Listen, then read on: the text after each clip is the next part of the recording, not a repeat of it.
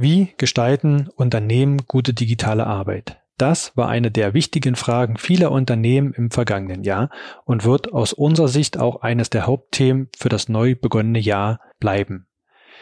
Passend dazu haben wir von ReExperts im Dezember 2020 ein White Paper veröffentlicht, in dem es um die Entwicklung einer Digitalstrategie für Unternehmen geht. Dazu gab es bereits im Dezember einen ersten Podcast mit meiner Kollegin Sandra Brückner und ihrem Gast Dr. Jenny Meyer. Und in diesem zweiten Teil werden mein Kollege Oliver Reitage und ich ebenfalls das Thema der Digitalstrategie beleuchten und aufzeigen, welche Schritte notwendig sind und was es braucht, um eine gute Strategie für die Digitalisierung zum einen der Kommunikation und Zusammenarbeit, aber auch von Geschäftsprozessen braucht. Passend dazu oder interessanterweise hat das sächsische Wirtschaftsministerium Ende letzten Jahres eine Studie mit dem Titel Arbeit 4.0 veröffentlicht, in denen in der Handlungsempfehlungen aufgezeigt werden und Handlungsempfehlung Nummer eins ist die Entwicklung einer Digitalstrategie für Unternehmen.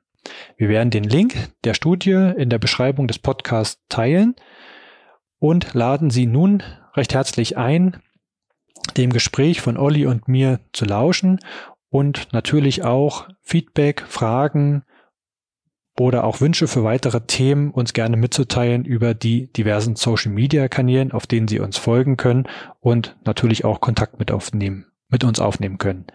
Jetzt wünsche ich Ihnen viel Spaß und viel Freude mit unserem Podcast.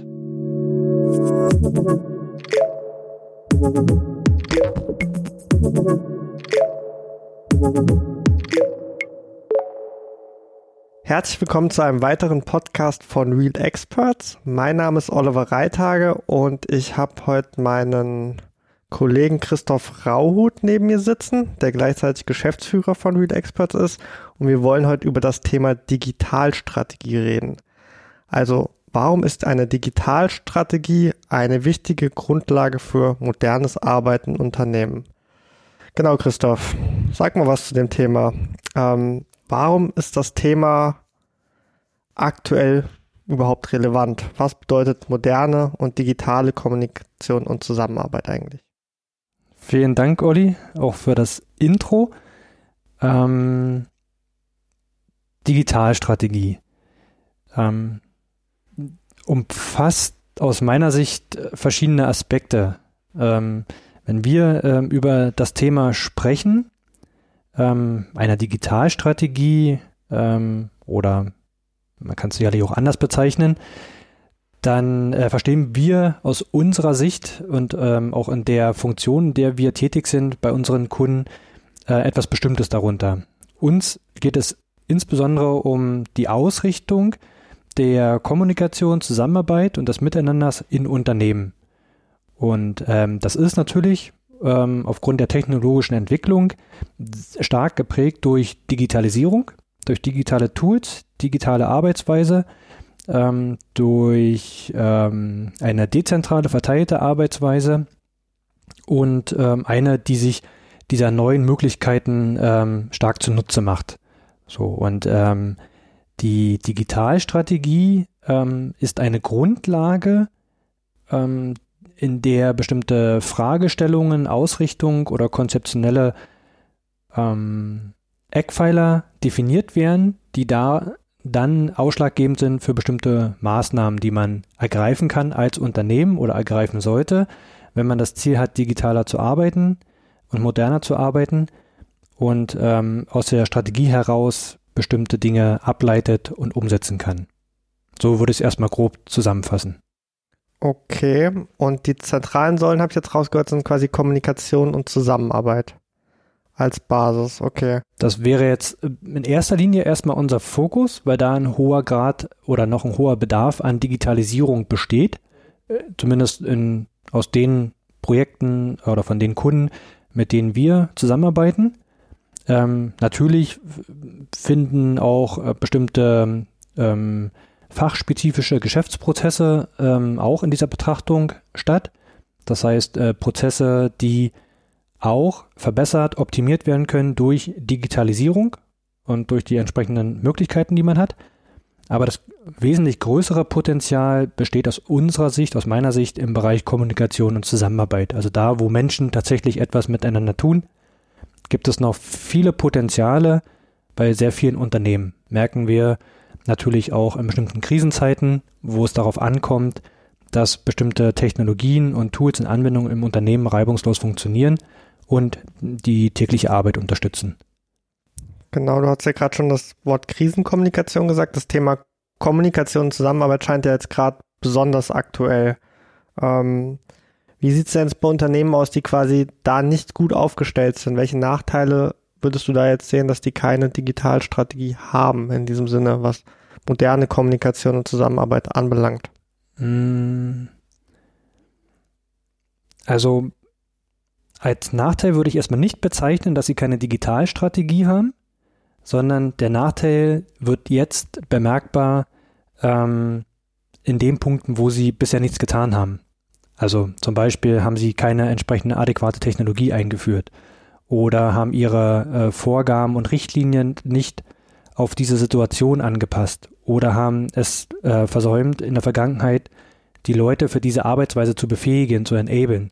Also die Auswirkungen ähm, von nicht umgesetzten Maßnahmen wird den Unternehmen jetzt bewusst. Es ist natürlich nicht so, dass die jetzt sagen, hätten wir damals mal eine Digitalstrategie entworfen, dann wäre, äh, wäre jetzt alles besser. So ist es ja nicht, sondern das Entscheidende ist ja dann, welche Maßnahmen aus, diesen, aus dieser Digitalstrategie heraus entstehen. Also was tatsächlich dann auch in die Umsetzung kommt und nutzbar ist für die Leute.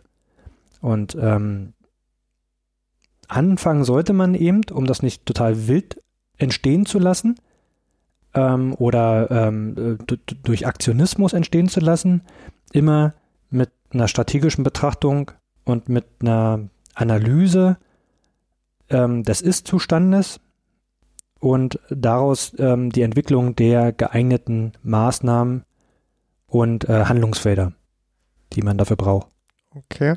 Bist jetzt schon ein bisschen drauf eingegangen, wie das, ähm, was es dafür braucht? Also wie sieht konkret so ein Framework einer Digitalstrategie aus? Ähm, also ein, ein Framework, wenn wir es mal so bezeichnen wollen, ähm, definiert ja das Wort an sich schon, ähm, ist ein, ein Konstrukt aus verschiedenen Bestandteilen, die da eine Rolle spielen. Ähm, also es geht um äh, verschiedene Aspekte ähm, der strategischen Ausrichtung, der Organisation, der Technologie und der Kultur, die einhergehen mit entsprechenden Anwendungsfällen, ähm, in denen dann bestimmte Dinge zum Einsatz kommen oder eine Veränderung stattfinden ähm, und auch sowas wie Barrieren, die dort eine Rolle spielen, die äh, eine bestimmte Handlungsweise einschränken oder verhindern. Ähm, und um das vielleicht nochmal etwas konkreter zu machen, ähm, ist die Strategie, also die Grundausrichtung erstmal die Basis, von der aus sich dann ähm, zum Beispiel Technologie ableitet, also ganz konkrete Entscheidungen für Tools im Unternehmen, mit welchen Technologien möchte ich arbeiten, welche Technologien brauche es, um die äh, richtigen Funktionalitäten für die entsprechenden Anforderungen bereitzustellen. Nächster Punkt wäre ähm, Veränderung der Organisation oder Gestaltung der Organisation, das heißt die Arbeitsweise oder auch die, ähm, die, die, die Struktur im Unternehmen, die Führung, ähm, das Miteinander und am Ende auch die Kultur, das heißt die Einstellung, das Mindset bei den Mitarbeitern und bei den Führungskräften, um das auch adäquat auszufüllen. Also ich würde mal das im Vergleich setzen mit einem Startup, wo bestimmte Dinge äh, ganz intuitiv gemacht werden und ähm, stattfinden tagtäglich. Die muss vielleicht ein etabliertes Unternehmen, was schon seit 30 Jahren am Markt aktiv ist, vielleicht erst neu erlernen oder auch in der eigenen Kultur etablieren, weil sie ja bisher nicht so gemacht worden sind. Ähm, und der Schlüssel, wie das dann funktionieren kann, also das heißt, wie kann eine Technologie optimal eingesetzt werden, wie kann eine Organisation also Ablauf und Aufbaustruktur, sich entsprechend anpassen und wie kann auch eine Kultur entstehen, ähm, läuft aus meiner Sicht ganz klar über konkrete Anwendungsfälle. Also was sind die Einsatzbereiche, in denen etwas digitalisiert werden kann, in denen digitale Kommunikation, Zusammenarbeit verbessert werden kann oder auf anderen Wegen stattfinden kann. Und die gilt es natürlich herauszufinden, ähm, weil die durch, die ziehen sich dann durch alle Abteilungen, durch alle Führungsebenen, durch diverse Geschäftsprozesse, durch diverse Interaktionsfelder, in denen Mitarbeiter miteinander etwas tun, wo sie zusammenarbeiten, miteinander kommunizieren. Ähm, das machen sie ja nicht losgelöst und irgendwie in einem freien Raum, sondern es hat ja immer eine Ausrichtung auf einen konkreten Anwendungsfall, auf einen ganz konkreten Einsatzbereich, in dem das entsprechend stattfindet. Und ähm, in den Bereichen schauen wir uns an, wie diese Arbeit, ähm, also was die Anforderungen sind für diese Arbeit und ähm, was es braucht, um diese neu auszurichten. Okay. Das können wir ja mal beispielhaft ähm, aus unseren Kundenprojekten vielleicht mal äh, erklären. Also wenn jetzt ein Kunde zu uns kommt und sagt, ähm, er möchte eine Di Digitalstrategie ausarbeiten, also was wären deine Maßnahmen, deine, die du empfehlen würdest, in welchen Schritten würdest du ähm, vorgehen? Ähm, ich hatte äh, vorhin schon kurz angesprochen, was so der erste Schritt wäre. Das wäre eine Analyse durchzuführen im Unternehmen. Das heißt, sich erstmal anzuschauen, ähm, wie arbeitet das Unternehmen, wie arbeiten verschiedene Stakeholder im Unternehmen, also verschiedene Zielgruppen? Wie läuft dann aktuell Zusammenarbeit, Kommunikation oder auch bestimmte Geschäftsprozesse ab? Und auch herauszufinden, wo die Pain Points liegen, so nennen wir sie. Also die Schmerzpunkte. Wo gibt es Beschwerden oder wo gibt es Kritik an bestimmten Abläufen? Ähm, was schmerzt die Unternehmen tatsächlich? Ähm, das findet man häufig durch erste Gespräche gar nicht raus. Das heißt, wenn man sich mit einem Geschäftsführer unterhält, hat er vielleicht ein vages Gefühl davon, was sie mit, wo der Schuh drückt und ähm, was die Mitarbeiter bedrückt oder was sie vielleicht für Wünsche haben. Ähm, so ist es häufig.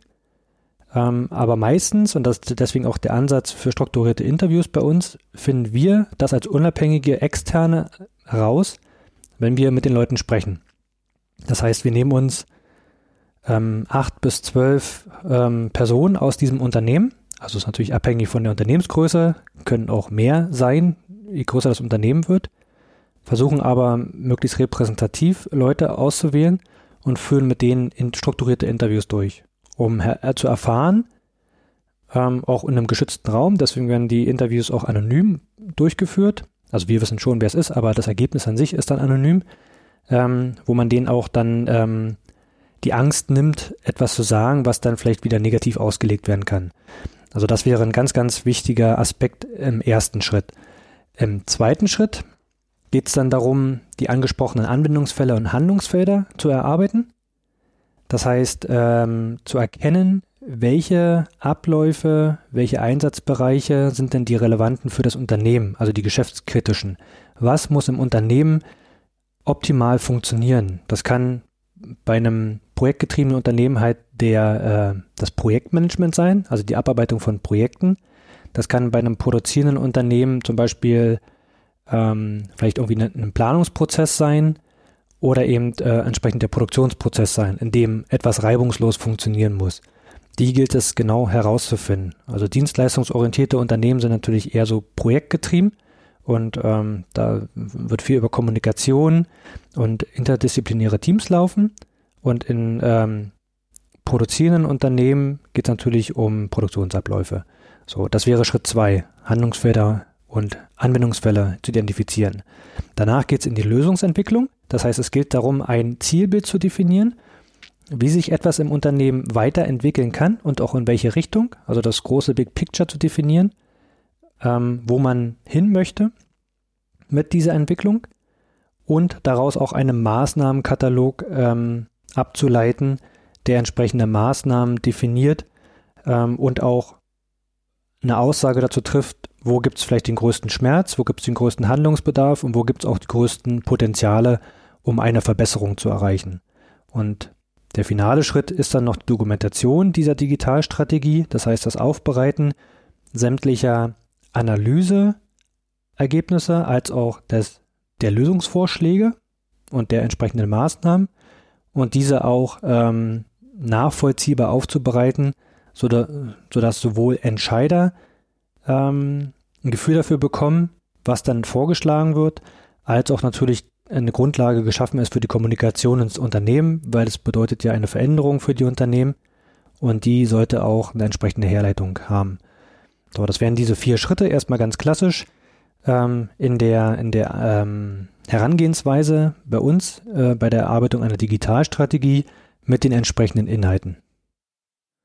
Okay, du hast es jetzt schon mal ziemlich umfangreich beschrieben. Also die Hörer werden jetzt natürlich schnell merken, dass es ähm, ja, dass es ja ziemlich umfangreich ist. Deswegen liegt ja die Frage auf der Hand, wie lang dauert denn sowas eigentlich am Ende? Also wie lang braucht ein Kunde, um eine Digitalstrategie zu erarbeiten? Ähm, es kommt drauf an, würde ich sagen. Ähm, es kommt drauf an auf die, ähm, auf den, den Willen und die Bereitschaft, ähm, diese Entwicklung voranzutreiben und die richtigen Leute an den Tisch zu holen, die es dafür braucht. Ähm, das heißt, die Leute, die sowohl Input geben können, als auch diejenigen, die mit einbezogen werden müssen in diese Entwicklung einer Digitalstrategie, weil auch die Entscheidung vielleicht auch an diesen Personen hängt. Und ähm, es hängt auch davon ab, wie offen das Unternehmen mit den, den, ähm, mit den Dingen umgeht. Also mit dem, mit dem Input, den man geben kann, quasi in diesen Strategieprozess, als auch ähm, in der Diskussion von bestimmten Maßnahmen, die man gemeinsam bespricht und zu dem man dann auch entscheidet, ob die für das Unternehmen relevant sind, wichtig sind oder nicht. Das heißt, wenn die Bereitschaft gegeben ist und auch die Beteiligung da ist, den Leuten der Raum und die Zeit gegeben wird, an dieser Digitalstrategie mitzuarbeiten, kann sowas in einem relativ kurzen Zeitraum von vielleicht zwei bis drei Monaten durchgeführt werden. Ähm, wenn es bestimmte Widerstände gibt oder Dinge unklar sind und einer tieferen Analyse bedürfen, dann ähm, kann das sicherlich auch ein paar Wochen länger ähm, dauern. Ähm, idealerweise wäre es aber so, dass man möglichst schnell erkennt, und deswegen ist es immer gut, den Geschäftsführer auch äh, mit im Boot zu haben, wen brauchst dann für die Entwicklung ähm, dieser strategischen Neuausrichtung? Wer muss involviert werden, wer muss informiert werden und ähm, die Leute auch dazu bringt, ähm, sich aktiv zu beteiligen. So, und dann sollte das äh, kein, kein langjähriges Projekt sein, sondern innerhalb von zwei bis drei Monaten sollten die Grundlagen für diese Digitalstrategie klar sein, sodass man das bereits in die Umsetzung bringen kann. Es wird immer wieder Iterationen geben, wo man Dinge nochmal hinterfragt, weil man vielleicht auch neue Sachen ausprobiert hat, erste Umsetzungsmaßnahmen begonnen hat. In dem Zyklus schaut man sich auch nochmal die Digitalstrategie und die definierten, ähm, die definierte Grundausrichtung an um dann vielleicht auch nochmal ähm, Optimierung vorzunehmen. Aber das Grundset an sich, um starten zu können, sollte innerhalb von zwei bis drei Monaten vorhanden sein. Okay. Ähm, du bist ja gerade schon auf den Geschäftsführer auf eingegangen, dass der eine wichtige Rolle einnimmt. Aber er wird ja am Ende nicht der entscheidende Multiplikator sein, damit so ein, so ein Konzept oder so eine Strategie erarbeitet werden kann. Deswegen interessiert die Leute mit Sicherheit, also der Geschäftsführer will kommen und sagen, ja, wen brauche ich denn jetzt eigentlich im Projekt? Wer sind denn diese Leute, die ich da jetzt genau platzieren muss, um so ein Konzept zu erarbeiten. Kannst du da vielleicht nochmal was zu sagen? Also du hast es schon ähm, richtig ähm, gesagt. Also der Geschäftsführer wird nicht derjenige sein, der ähm, dieser Maßnahme oder der Umsetzung der Strategie zum Erfolg verhilft. Er kann natürlich ein Sponsor sein und er ist auch der Sponsor, also der oder die Geschäftsführer oder die Geschäftsführung, die das ähm, definitiv unterstützen müssen. Aber ganz wichtig ist es, ähm, weitere Personenkreise, weitere Zielgruppen mit im Boot zu haben. Und das sind definitiv ähm, Leute aus dem mittleren Management, also eine Ebene unter der Geschäftsführung oder auch Teamleiterfunktion. Das heißt, die Personen, die das Geschäft verantworten in ihren jeweiligen Bereichen und, da, und daher auch verantwortlich sind für die entsprechenden Mitarbeiter. Plus, dass es natürlich auch Leute aus der Belegschaft braucht, die ähm, eine bestimmte Rolle einnehmen, eine besondere Rolle einnehmen. Also man hat äh, sogenannte Multiplikatoren häufig in Unternehmen, das heißt, die sehr meinungsbildend sind ähm, und äh, vielleicht auch so, so, so, ein zentraler Punkt sind für viele andere Mitarbeiter, an, an denen ähm, die sich dann orientieren. Und die gilt es natürlich auch zu identifizieren. Die kennt man normalerweise im Unternehmen schon, weil man ja sein Unternehmen kennt und auch ähm, die Mitarbeiter und bestimmte Entscheidungsprozesse auch schon kennt. Und die sollte man definitiv auch mit involvieren. Plus, man sollte ein Gefühl dafür entwickeln, wer sind die Kritiker einer solchen Initiative, einer solchen Maßnahme. Und diese sollte man nicht außen vor lassen. Das wäre äh, sehr fatal sondern sollte man auch aktiv mit einbinden und am besten sogar noch mit zu Verantwortlichen machen, sodass sie sich nicht rausreden können am Ende oder ähm, dagegen arbeiten, sondern wenn sie mit involviert sind in diesen Entwicklungsprozess, ähm, sowohl jetzt der Entwicklung der Digitalstrategie als auch bei der Umsetzung der einzelnen Maßnahmen, sollten diese Personenkreise definitiv mit involviert sein. Weil es hilft nichts, um nochmal auf den Eingang äh, zurückzukommen, nur die Geschäftsführung das machen zu lassen, die das dann durchdrückt, weil so wird eine Veränderung nicht erfolgreich sein. Nur wenn die entsprechenden Zielgruppen aus dem Management und aus der Belegschaft mit involviert sind, kann ein Erfolg stattfinden. Okay. Das ist schon immer eine wichtige Erkenntnis, dass man quasi verschiedene Zielgruppen aus dem Unternehmen in die Digitalstrategie mit einbeziehen sollte. Du hast im Arbeitspaket 2 ähm, schon über Anwendungsfälle und Handlungsfelder gesprochen. Da würde ich jetzt auch gerne nochmal ins Detail gehen. Also welche Handlungsfelder gibt es für Maßnahmen zur Umsetzung einer Digitalstrategie? Also welche ja, Schwerpunkte muss man denn zuerst angehen im Unternehmen?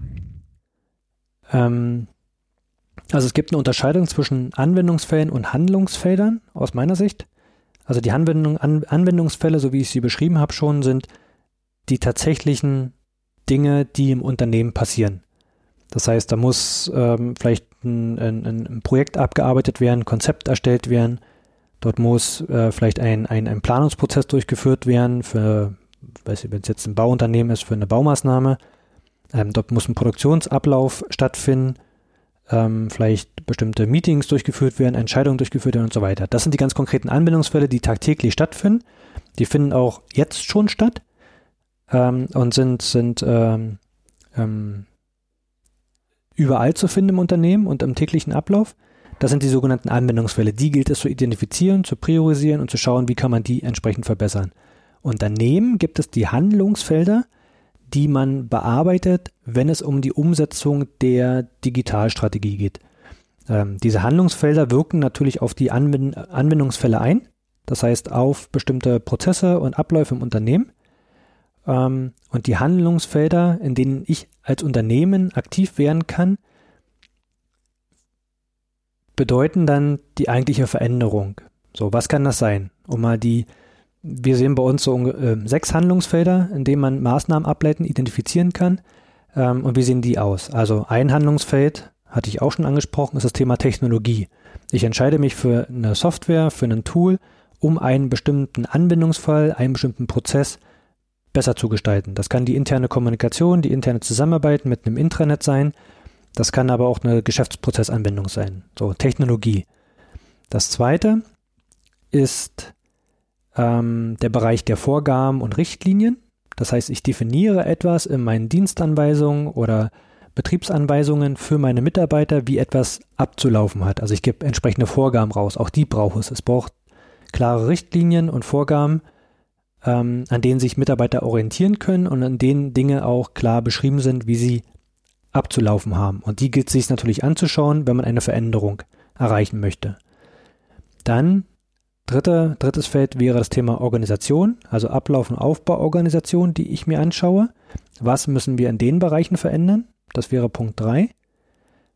Punkt 4 wäre das Thema Enablement, also Trainings. Wie befähige ich die Leute, ähm, erstmal rein vom Skillset her ähm, Dinge neu zu tun, neu machen zu können, vielleicht auch einfach die Technologie bedienen zu können oder mit den neuen Vorgaben äh, zurechtzukommen. Das wäre das Thema Enablement. Ähm, der fünfte Bereich wäre dann das Mindset, also die Befähigung, ähm, anders vielleicht über Dinge zu denken, anders zu arbeiten, sich neue Arbeitsweisen anzunehmen ähm, vielleicht auch anders miteinander zu kommunizieren ähm, oder auch transparenter seine Ergebnisse ähm, anderen mitzuteilen in einer gemeinsamen Plattform. Das wäre dann das Mindset, was äh, sich verändern muss. Und sechster Punkt, um auch eine Veränderung erfolgreich ähm, werden zu lassen und sich entwickeln zu lassen, wäre das Thema Kommunikation. Also wie begleite ich die Veränderung im Unternehmen durch geeignete Kommunikationsmaßnahmen, sodass Mitarbeiter auch in der Lage sind, die Veränderung nachzuvollziehen und zu sehen, ähm, was denn dort im Unternehmen passiert. Also das wären die sechs Bereiche. Ich kann es schnell nochmal wiederholen. Technologie, Vorgaben, Richtlinien, das Thema Organisation, Trainings und Enablement, dann das Thema äh, Befähigung im Sinne von Mindset, also Kulturveränderung und sechster Punkt wäre Kommunikation. Okay. Und wenn du jetzt an, an unsere Projekte denkst oder auch an Projekte, die du bereits gemacht hast, gibt es äh, in diesen sechs beschriebenen Maßnahmen, die du hast, ähm, ja, Stopper quasi, wo du sagst, okay, das ist, das ist ein Thema, was immer für Gegenwind sorgt oder wo es Probleme gibt. Ähm, das muss besonders priorisiert werden. Kannst du einfach mal aus deinem Erfahrungsschatz ein bisschen erzählen, was sich einfacher bewerkstelligen lässt und wo es vielleicht ähm, ja äh, die Einbindung weiterer ähm, Personen im Unternehmen braucht, äh, Multiplikatoren, etc. Ja. Ähm, gute und wichtige Frage und auch ein wichtiger Aspekt, weil ähm, grundsätzlich erstmal die Veränderung ist schon ein Stopper für viele. Das heißt, äh, wenn etwas anders äh, gemacht werden soll, als es bisher war, schrecken viele Leute schon davor zurück. Selbst, also selbst das ist schon der Stopper an sich. Ähm, und selbst dann, wenn eine Veränderung erstmal akzeptiert wird und äh, anfängt zu wirken und stattzufinden, gibt es auch in diesem Prozess viele, viele Stopper. Immer dann, wenn Leute aus ihrer Komfortzone raus müssen oder in eine Veränderung müssen und gewohnte, gelernte Abläufe ähm, und Prozesse nicht mehr so stattfinden ähm, wie bisher, ähm, versetzt das Menschen in Unruhe und dadurch entstehen Widerstände ähm, in, in, äh, im gesamten Unternehmen, in einzelnen Teams, einzelnen Abteilungen. Ähm, das ist erstmal ein, ein Grundfaktor, mit dem man immer zu rechnen hat und der auch in allen Change-Prozessen stattfinden wird. Ähm, wir sehen darüber hinaus noch, wenn es jetzt um das Thema äh, Zusammenarbeit und ähm, Kommunikation im Unternehmen geht, ähm, noch ganz konkrete Barrieren, so nennen wir sie auch. Ähm, die einen können sein ähm, Barrieren des Wollens, also man will einfach nicht, dass etwas anders und neu funktioniert. Oder andere Seite wäre des Könnens. Also ich würde zwar gerne, aber ich kann einfach nicht, weil mir bestimmte Dinge nicht möglich sind, ich den Zugang zum Beispiel nicht habe. Ähm, und ich nenne bloß mal Beispiele für solche Barrieren, die äh, im Unternehmen vorhanden sein können. Sind sicherlich in unter unterschiedlichen Ausprägungen äh, vorhanden, je nach Unternehmen oder je nach Kultur im Unternehmen. Aber bestimmte Barrieren findet man immer wieder. Ähm, ich nenne einfach mal welche des Wollens. Also was, welche Barrieren können eine Veränderung im Unternehmen verhindern, wenn Mensch, Menschen, Mitarbeiter nicht äh, gewillt sind, etwas zu tun? So, das könnte zum Beispiel ähm, eine Barriere sein, ähm, Hortung. Also es, jemand sitzt auf seinem Wissen und auf seiner Expertise und hortet diese. Also ist nicht bereit, andere davon teilhaben zu lassen. Ähm, wenn ich jetzt natürlich neu arbeiten möchte, digital arbeiten möchte und eine entsprechende Plattform einführe ähm, und als Unternehmer daran interessiert bin, dass Informationen geteilt werden, dass Wissen geteilt wird und dass auch Ergebnisse aus bestimmten Abläufen, Projekten und Prozessen geteilt werden.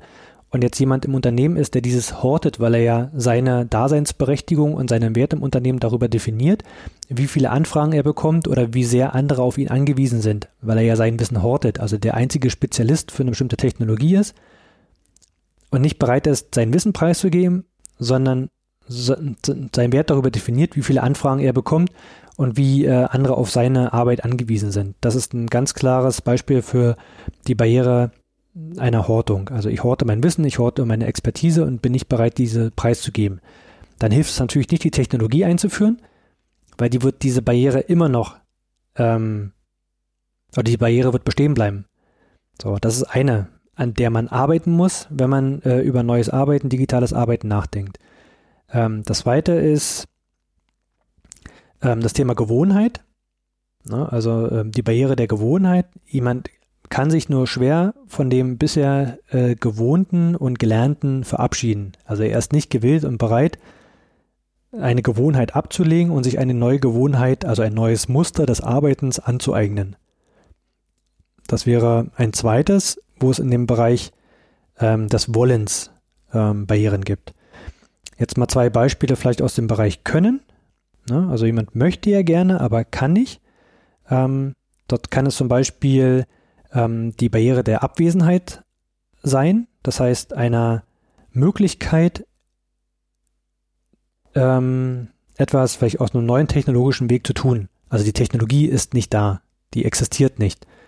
Ähm, oder eine Plattform oder ein, ein Kommunikationskanal ist nicht da. Das heißt, es gibt tatsächlich im Unternehmen nicht die Möglichkeit, anders zu arbeiten, weil bestimmte Voraussetzungen äh, häufig technologischer Art nicht da sind. Dann kann es nicht funktionieren. Oder ähm, die Transferbarriere, das heißt, ich habe Schwierigkeiten, etwas von einer Person zu einer anderen zu übertragen. Entweder weil, wie gesagt, wieder der Kommunikationskanal fehlt ähm, oder äh, die, die, die geeignete Sprache oder die geeignete Form nicht vorhanden ist. Ich kann Wissen, Informationen oder Inhalte der Kommunikation nicht äh, zu jemand anderen transferieren. Das wären nur mal Beispiele aus dem Bereich Wollen und Können, wo wir häufig in den Unternehmen Barrieren und Widerstände ähm, im Rahmen der Veränderung sehen. Wenn ich jetzt über das Wollen und Können äh, nochmal nachdenke, was du gerade aufgeführt hast, liege ich da richtig, wenn ich das Wollen eher unter ähm, kulturellen Thema einordnen würde, also diese Voraussetzungen, diese Barrieren eher kultureller Natur sind und das Können eher technologischer Natur. Kann man das so zusammenfassen? Ähm, nicht unbedingt, weil es durchaus sein kann, dass es ähm, beide Arten von Barrieren sowohl in dem eher technologischen Bereich gibt, als auch in dem eher menschlichen Bereich, sage ich mal. Äh, menschlichen heißt halt Kultur, Mindset, Mitarbeiter. Ähm, es kann zum Beispiel sein, dass äh, in dem Technologiebereich ähm, auch, also klar, die Technologie nicht da ist, dann ist es eben das Thema Können. Aber es kann auch sein, dass das Wollen nicht da ist, wenn Mitarbeiter gegenüber einer Technologie Misstrauen haben, weil sie Angst zum Beispiel vor Kontrolle haben. Angenommen, ich habe jetzt einen Kanal, der ist komplett digital, jeder kann dort einsehen und Mitarbeiter haben Bedenken, und Misstrauen gegenüber der Technologie, weil sie Angst haben, darüber kontrolliert zu werden. Aber das wäre doch wieder ein Beispiel für Wollen, dass es quasi an der Kultur fehlt, dass man dieses transparente, offene Arbeiten zulässt, in meinen Augen. Das wäre die Voraussetzung dafür. Also wenn Mitarbeiter äh, schon das Mindset mitbringen, ähm, auch so arbeiten zu können oder arbeiten zu wollen, dann hätten sie ja nicht das Technologiemisstrauen. So, dann, dann wären sie viel, viel offener. Das sieht man ja bei vielen jungen Mitarbeitern, in den Unternehmen, dass die eher gewollt sind und eher dieses Mindset mitbringen, um mit neuen Technologien zu arbeiten, als vielleicht Mitarbeiter, die schon ähm, länger im Unternehmen tätig sind äh, und bisher nicht gewohnt waren, mit diesen Technologien zu arbeiten. Das ist natürlich immer noch eine Wollen-Barriere. Wollen heißt immer Mindset, Kultur, aber die kann sowohl ausgerichtet sein auf äh, Technologie als auch auf eine neue Form des Zusammenarbeitens. Also geht, das geht in beide Bereiche. Und genauso auch das Können kann einmal im Bereich Technologie liegen, kann aber auch einfach im Bereich des Miteinanders und der Zusammenarbeit liegen. Also scheint immer eine Art Wechselwirkung noch am Ende vorzuliegen. Genau. Gut. Ähm, jetzt haben wir natürlich viel über Barrieren gesprochen und welche Hindernisse es gibt. Jetzt möchte der Hörer natürlich erfahren, ja, wie komme ich jetzt eigentlich zum Erfolg meiner Digitalstrategie? Also wie wird mein Projekt Digitalstrategie am Ende äh, erfolgreich? Kannst du da vielleicht irgendwie konkrete Erfolgsfaktoren benennen, worauf man achten sollte, dass man quasi, ja, das systematisch auf einer soliden Grundlage ähm, entwickeln kann? Ja. Ähm, ich fange vielleicht nochmal aus der anderen Richtung an ähm, und sage erstmal ähm, oder würde erstmal behaupten, dass schon alles da ist. Also alles, was es braucht für eine erfolgreiche Veränderung oder für die erfolgreiche Umsetzung der Digitalstrategie ist schon da. Es muss halt nur offengelegt werden oder es muss sich nutzbar gemacht werden. Ähm, das können sowohl neue Methoden und neue ähm, Ansätze des Arbeitens sein, ähm, agiles Arbeiten oder sowas wie Design, Design Thinking Methoden oder was auch immer, je nachdem, was äh, jeweils auch irgendwie sinnvoll ist einzusetzen. Es gibt schon alle Technologien und ich würde auch mal behaupten, dass es bei den Mitarbeitern schon alle Dinge gibt, die es braucht, um eine Digitalstrategie und damit eine Veränderung erfolgreich umzusetzen. Das Problem daran ist nur, dass die häufig versteckt sind ähm, oder nicht mehr aktiv sind, diese Fähigkeiten, die Mitarbeiter haben. Ähm, wenn man das mal ein Beispiel von einem Lernprozess an sich nimmt, ähm, dann haben Menschen es häufig verlernt oder sich abtrainiert, abgewöhnt, neue Dinge zu erlernen. Kinder zum Beispiel sind dann noch sehr intuitiv und ähm, können spielerisch sich noch neue Fähigkeiten und neue Dinge aneignen. Und häufig ist es so, dass Mitarbeiter in Unternehmen diese Fähigkeit nicht mehr so stark ausgeprägt mitbringen oder nicht mehr haben. Das sieht man natürlich äh, an uns auch schon. Ähm, da nehmen wir uns ja gar nicht aus. Ähm, und ich würde aber trotzdem behaupten, dass diese Fähigkeit grundsätzlich noch weiterhin vorhanden ist. Man muss sie nur wieder bergen, man muss sie nur wieder hervorbringen, dass diese Fähigkeit von Menschen, die erstmal grundsätzlich vorhanden ist, auch wieder zum Tragen kommt. Ähm, und wenn man jetzt über Erfolgsfaktoren spricht, ähm, geht es ja grundsätzlich auch erstmal um einen Change-Prozess im Unternehmen, der erfolgreich gestaltet werden muss. Und der braucht aus meiner Sicht den klaren Willen, diese Veränderung ähm, durchzuführen, diese zu wollen, nicht nur vom Geschäftsführer, sondern eben von den verschiedenen genannten Zielgruppen und idealerweise auch von allen Unternehmen, wobei man vermutlich nicht alle Mitarbeiter mitnehmen kann. Man wird auch Menschen auf diesem Weg verlieren, die dann vielleicht nicht mehr zu der neuen Kultur, zu der neuen Arbeitsweise passen, von denen man sich vielleicht dann auch trennt. Ähm, es braucht neben dem klaren Willen ein Zielbild, wo möchte man sich hin entwickeln. Das heißt, eine klare Vorstellung, die man auch kommunizieren kann, in welche Richtung man das Unternehmen entwickeln möchte, wohin die Veränderung führen soll. Nur dann wird es den Mitarbeitern auch klar werden und nur dann werden sie dem auch folgen können.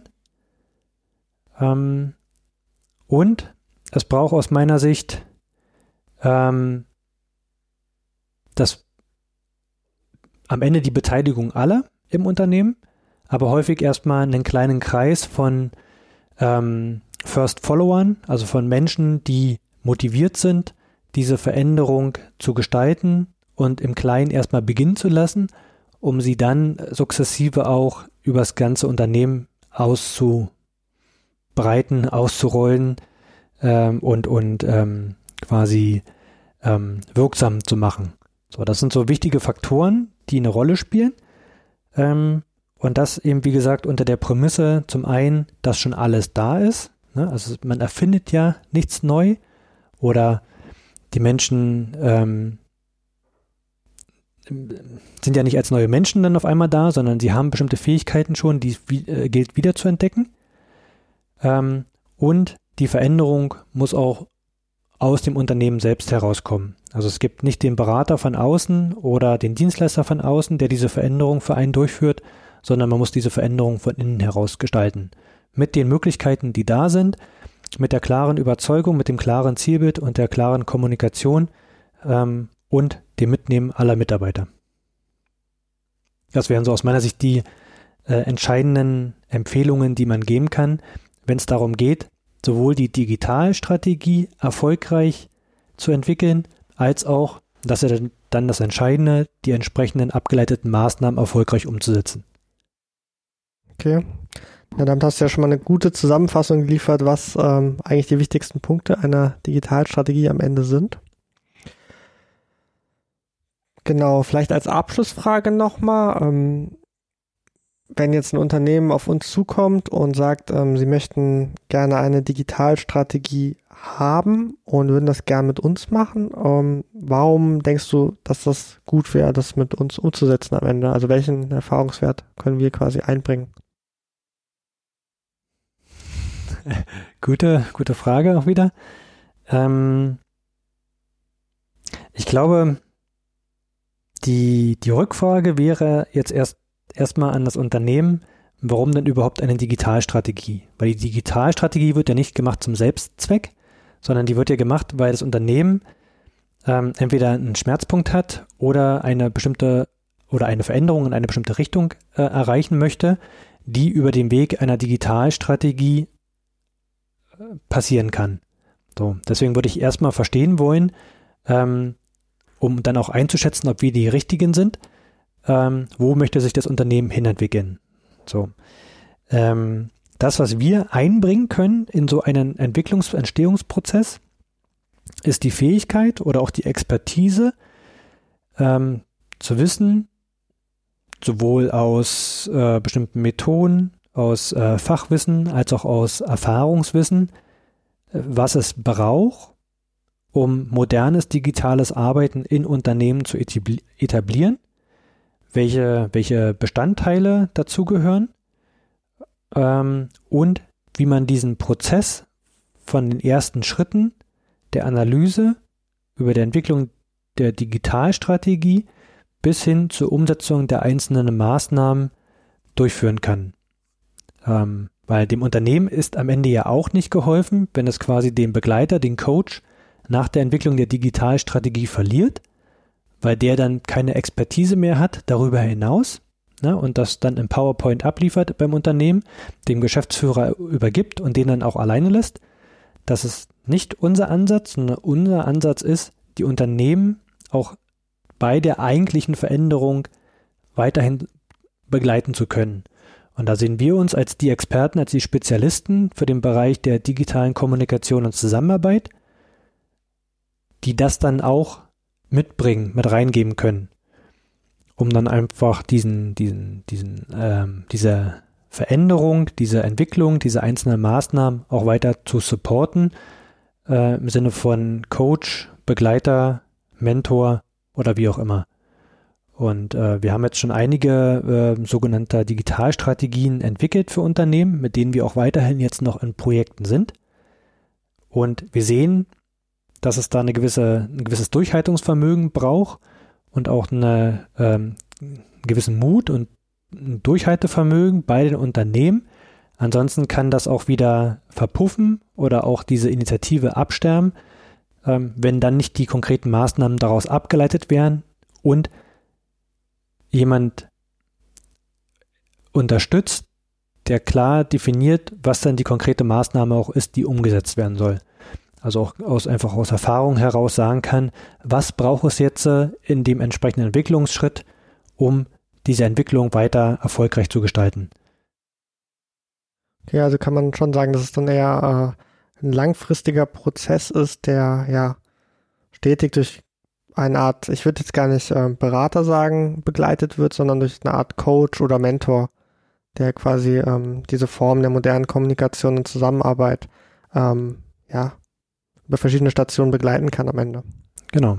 Weil wir sehen, genau, um es noch vielleicht nochmal zu ergänzen und an, anzuknüpfen an, der, das, was du gerade gesagt hast, ähm, erleben wir auch ab und zu die Situation in den Unternehmen, dass die in so eine Starre verfallen oder sich ähm, ne, bestimmte haben ein, zwei Maßnahmen durchgeführt oder sind mitten in der Umsetzung und merken, dass sie sich verrennen oder äh, vielleicht nicht weiterkommen, den entscheidenden Schritt jetzt weiterkommen oder äh, wissen, was wäre der nächste Schritt.